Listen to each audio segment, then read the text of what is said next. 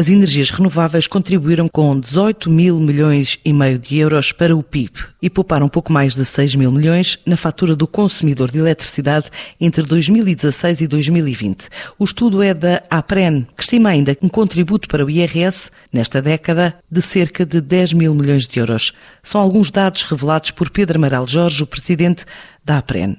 O impacto das renováveis na redução do preço de eletricidade que hoje está na casa dos 140 euros por megawatt-hora no mercado do Mibel, esse impacto nesses 5 anos das renováveis poupou aos consumidores de eletricidade 6.100 milhões de euros. E depois houve dois impactos adicionais que contam para a poupança para os consumidores de eletricidade.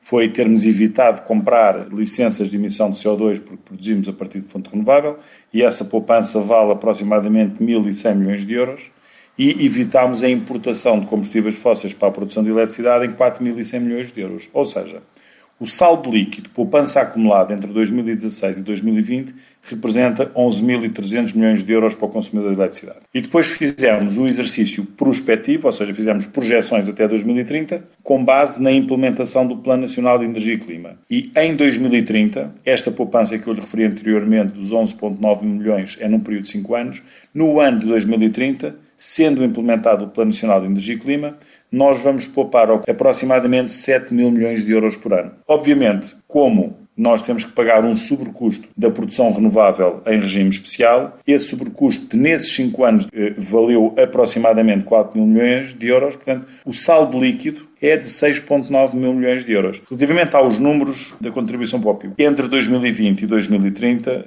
nós temos, em 2020, avaliámos a contribuição para o PIB das renováveis, rondou os 4 mil milhões de euros. Em 2030, representará aproximadamente 13 mil milhões de euros. Se somarmos ao Plano Nacional de Energia e Clima a Estratégia Nacional do Hidrogênio, que implica a instalação dos tais 2,5 gigawatts de eletrolisadores, nós somamos um adicional ou de 2 mil milhões de euros, formando um total de 15, ou mais 6 mil milhões de euros num cenário de exportação e temos uma contribuição total de 18.500 milhões, que esse foi o número apresentado. Depois, de não menos importância, o emprego gerado em 2020, direto e indireto no setor, rondava os 51 mil empregos. Para 2030, uma vez mais na mesma premissa de implementação do plano, isto passa para 160 mil empregos do setor altamente qualificado. Se somarmos a Estratégia Nacional do Hidrogênio nestes dois cenários que lhe referi, somamos no cenário base mais 23 mil empregos,